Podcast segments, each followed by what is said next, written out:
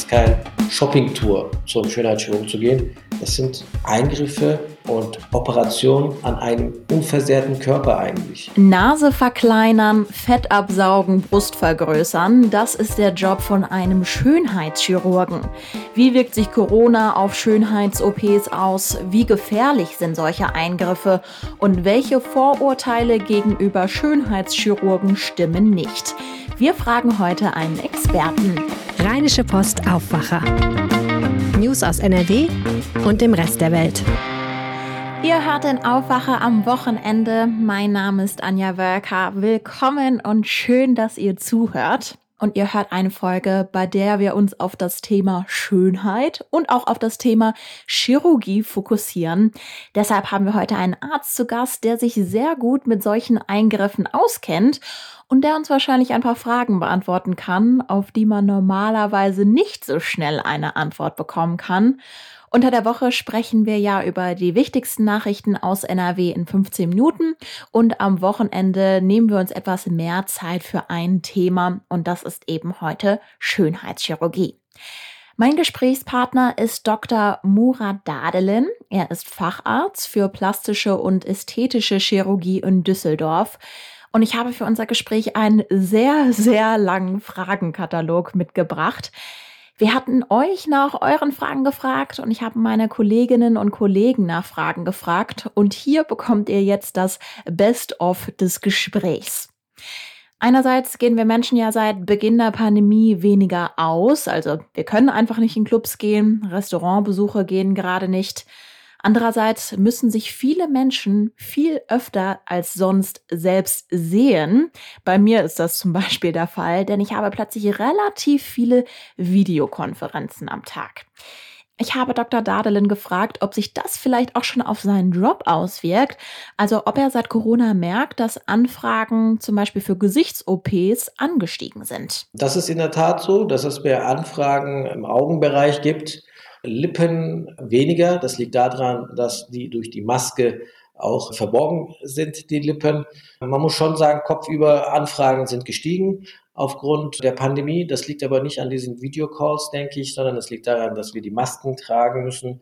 Und wenn wir beim Rausgehen nochmal kurz in den Spiegel schauen und unser Augenbereich sehen, dann sehen wir sofort, entspricht das Auge oder der Augenbereich dem Alter oder ist man schon ein wenig vorgealtert. Und äh, das ist das, was man halt auf Anhieb sieht. Was halt auch noch dazu kommt, ist so Schulter-Unteroperationen, wie jetzt so ein Videocall, sieht man ja unten drunter nicht. Das sind dann eher die Wünsche der Patienten, die sie schon immer hatten und zum Auskurieren halt diese Zeit äh, dazu nutzen, weil man aufgrund von Homeoffice und Videocalls alles, was drunter ist, nicht sieht, sodass die schön in Ruhe zu Hause abheilen können. Ist denn der Anteil zwischen männlichen und weiblichen Patienten gleich? Nee, der ist noch nie gleich geblieben, wird auch nie gleich bleiben. Wir haben immer weltweit, deutschlandweit 10 bis 20 Prozent Männer wird mal ein bisschen mehr, mal weniger, aber Frauen dominieren diese Domäne natürlich. Okay. Was kostet das denn, wenn Sie jetzt gerade sagen, Augenbereich, Augenlider, wenn man da irgendwelche Eingriffe vornimmt? Ich kann mir vorstellen, das ist quasi so ein bisschen so das kostengünstigste, was Sie im Angebot haben, oder?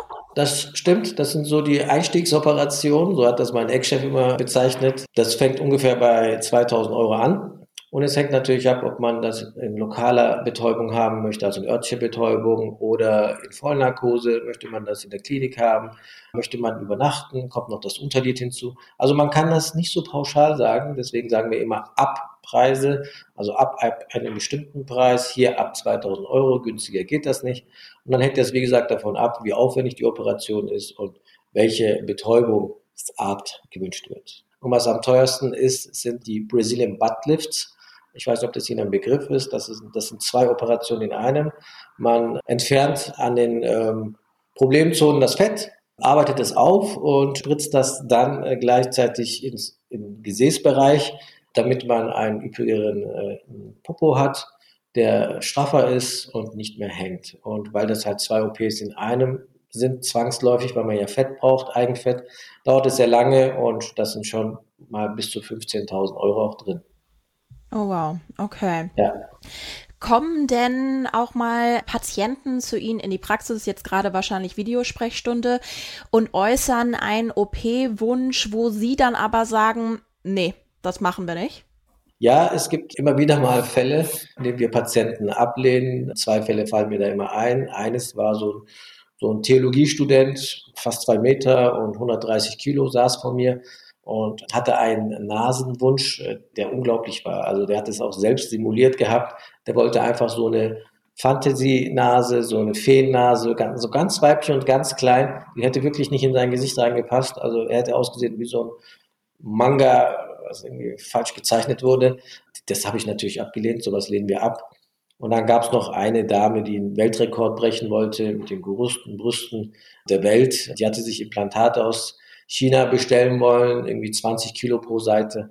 Das passte nicht zu ihr von der Größe her und auch solche Operationen, um einen Weltrekord zu brechen, sowas führen wir auch. Dr. Dadelen sagt, dass die Patienten und Patientinnen mit den Veränderungen durch die Eingriffe ein Leben lang glücklich sein sollen.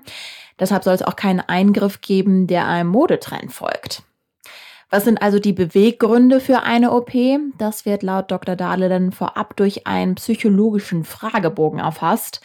Und eine Frage aus meinem Fragenkatalog hat da direkt gepasst. Wie oft es vorkommt, dass der Wunsch nach einer OP gar nicht vom Patient oder der Patientin kommt, sondern vom Partner. Das war früher sehr, sehr häufig, wirklich sehr, sehr häufig. Das ist nicht mehr so. Jetzt sind die Patienten wirklich mündiger. Das ist auch eine Frage in unserem Psychotest. Wird gefragt, was ist der Beweggrund? Kommen Sie, weil Ihre Umgebung Sie darauf aufmerksam gemacht hat? Oder ist, wollten Sie das schon immer? Oder war das ein kindliches Trauma? Es gibt immer mal wieder Leute, die man falsch eingeschätzt hat, stabiler angesehen hat, als sie es am Ende waren. Nicht jeder, der von außen einen Input bekommen hat, sich zum Beispiel die Nase machen zu lassen, ist gleich einer, der fremdbestimmt ist, sondern man muss wirklich differenziert fragen, wer möchte es, aus welchem Beweggrund und sind sie stabil für das Ergebnis, was äh, im Endeffekt daran folgt. Mhm.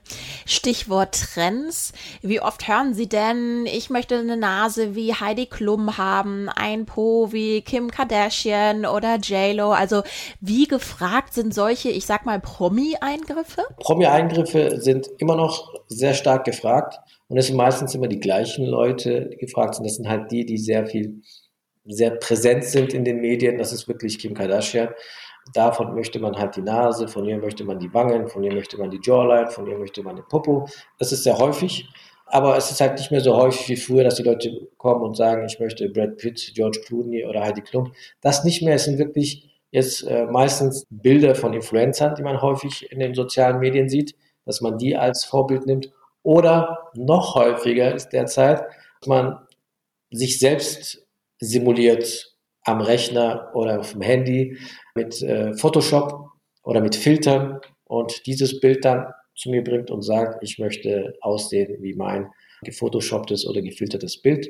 Also der Trend geht hinzu, nicht von Stars an die Gesichter haben zu wollen, sondern von dem eigenen Gesicht das gefilterte Ergebnis haben zu wollen. Das ist schon häufiger. Das ist ja auch tatsächlich, wenn man sich auf Social Media bewegt, ein Thema, was ganz viele auch im negativen Sinne bewegt, wo auch ganz viel darüber geschrieben wird, diskutiert wird. Ist das nicht schlecht, wenn wir dauernd diese Filter benutzen? Also ähm, kommen wir dann eben nicht mehr mit uns selbst klar? Also ist das etwas äh, Negatives, äh, negativer Einfluss auf unser Selbstwertgefühl?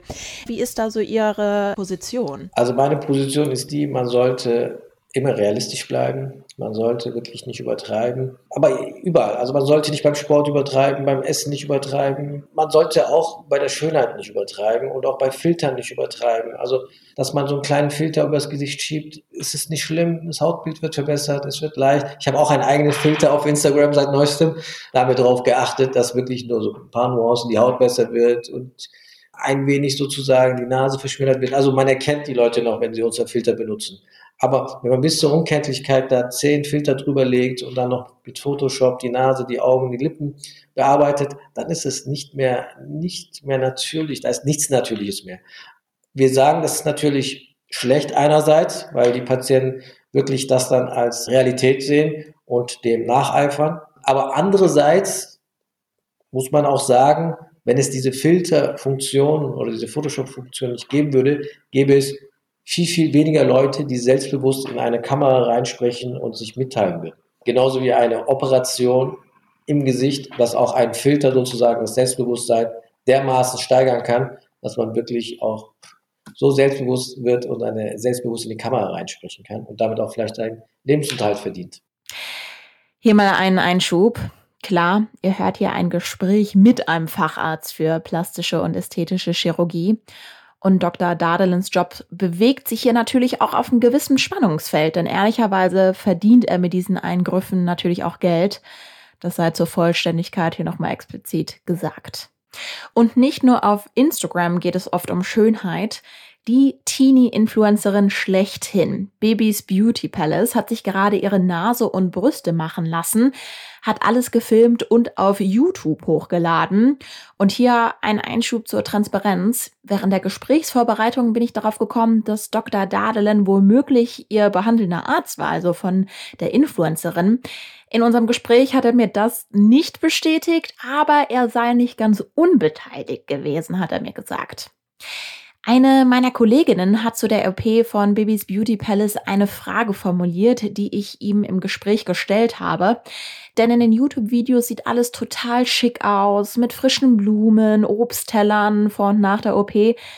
Und das macht natürlich Eindruck. Aber das kann sich ja auch gar nicht jeder leisten. Meine Kollegin wollte vor diesem Hintergrund wissen, worauf Patienten bei der Wahl eines Arztes achten sollten, die eben nicht so viel Geld haben. Ja, man kann sich wenn man sich das leisten kann, auch sehr schicke Locations aussuchen. Und ich folge ja gar nicht, ich weiß gar nicht, wie sie das jetzt öffentlich gemacht hat und was sie öffentlich gemacht hat. Was halt schlecht ist, wenn man dann als Vorbildfunktion halt den Leuten rüberbringt, ja, man ist nur was Tolles, man ist nur was wert, wenn man die Brust und Nase machen lässt und dann in der Suite untergebracht wird. Das kommt immer darauf an, wie man es rüberbringt. Ich finde es ja nicht verwerflich, wenn man sich operieren lässt äh, an der Nase, an der Brust oder wo auch immer. Ich weiß nicht, wie stark sie das jetzt öffentlich gemacht hat, ob sie das beworben hat. Man sollte Operationen nicht bewerben. Äh, meines Erachtens, es die haben sehr viele junge Follower und äh, das sollte nicht gang und gäbe sein, einfach mit 18 dann zum Arzt zu gehen und sich von oben bis unten ähm, renovieren zu lassen, sozusagen. Worauf ich so ein bisschen abgezielt habe, ist, dass Menschen zum Beispiel auch in andere Länder fahren, um eine OP vorzunehmen.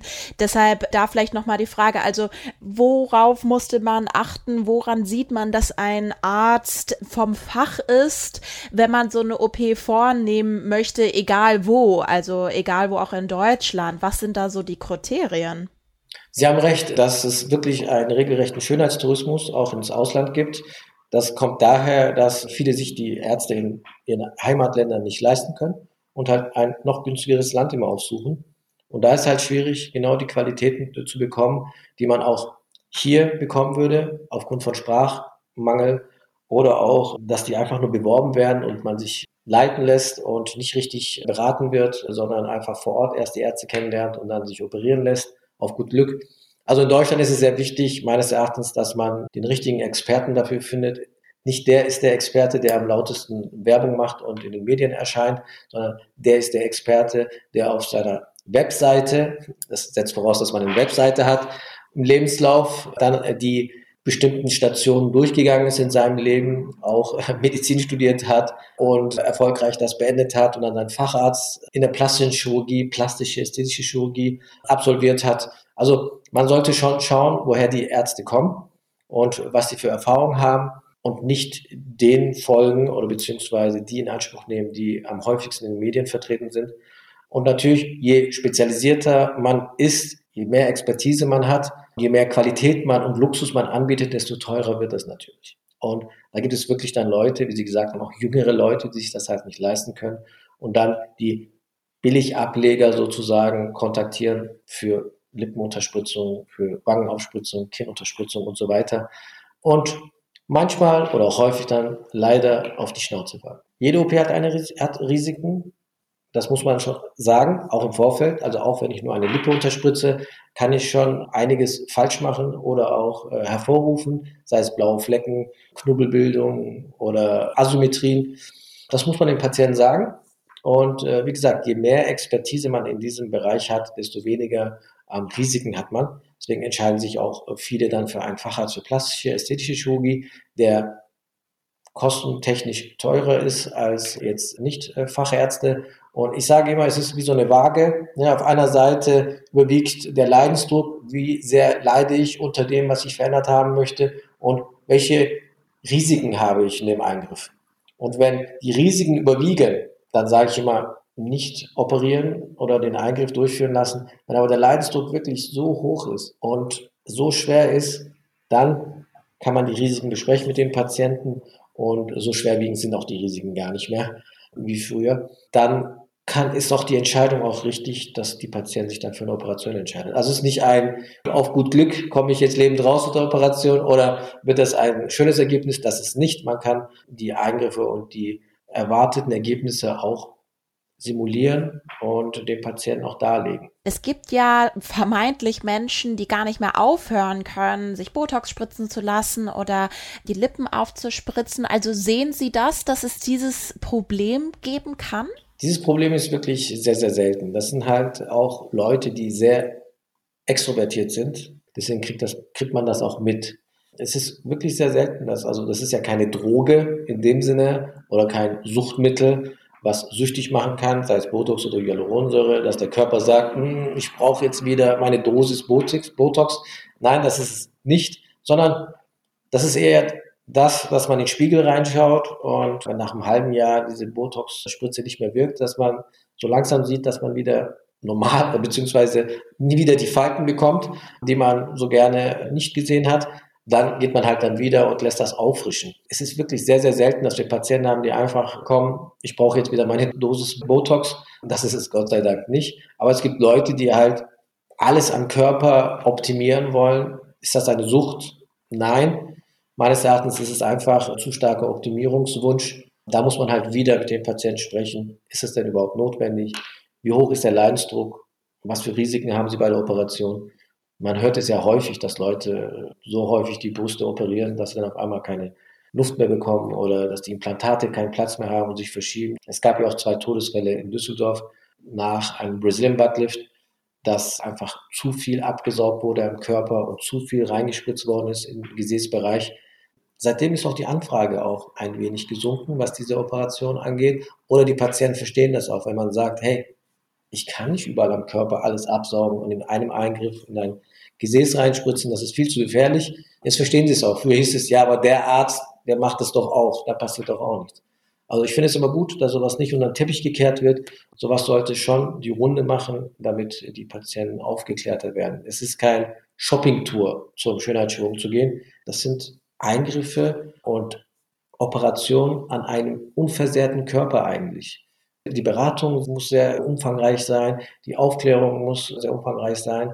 Und man muss mit höchster Sorgfalt mit dem Gewebe umgehen und die Patienten erstens nicht entstellen und zweitens halt nicht so sehr den Typ verändern. Wenn man äh, über Schönheits-OPs nachdenkt, da haben ja viele Menschen wahrscheinlich ein Bild im Kopf. Was für Vorurteile gegenüber ihrem Job stimmen denn nicht? Also die Vorurteile stimmen nicht, dass wir einfach durch eine Ausbildung von oder Wochenendausbildung einfach hier sitzen und Schönheitsoperationen anbieten. Das ist nicht. Es steckt wirklich sehr viel Zeit, Aufwand und Mühe dahinter. Man muss Abitur machen natürlich. Man muss studieren. Ich sage das, weil wir haben auch Anfragen von Patienten, die fragen, Herr Doktor, welche Ausbildung muss ich denn belegen, um so ein Schönheitschirurg zu werden wie Sie? Es gibt wirklich einige, die nicht wissen, dass man dafür Medizin studieren muss. Ich hatte das Glück, direkt meine Facharztausbildung in der plastischen und ästhetischen Chirurgie zu beginnen. Früher gab es gar nicht so viele Einrichtungen, die ausgebildet haben. Man musste erst Chirurg werden, Allgemeinchirurg und dann erst in die Plastik. Ich habe von Anfang an das lernen dürfen und da waren 70 bis 90 Stunden die Woche. Das war normal, ähm, dass man 70 ähm, bis 90 Stunden in der Woche gearbeitet hat, Wochenende inklusive. Einfach nur, um zu lernen, lernen, lernen. Ich finde sechs Jahre Facharztweiterbildung kurz um die Ärzte dann auch zuzulassen und eigenständig zu operieren. Wir plastisch-ästhetische Chirurgen, wir sind nicht nur Schönheitschirurgen. Schönheitschirurgie ist eh ein katastrophaler Begriff in Deutschland. Das ist Umgangssprache.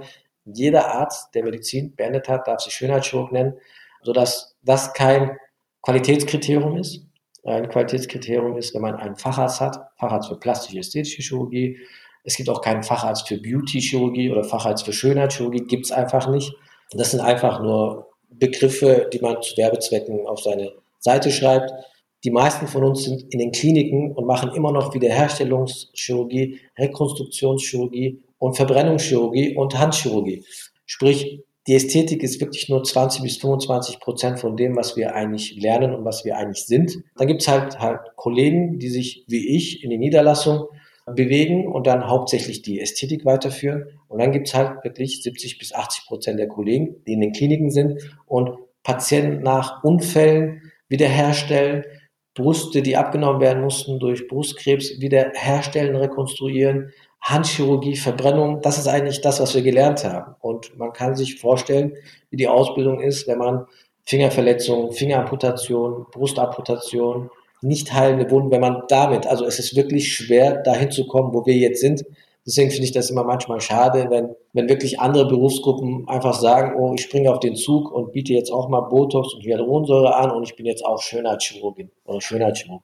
Das ist schade, das kommt halt auch so rüber. Die Leute wissen das nicht.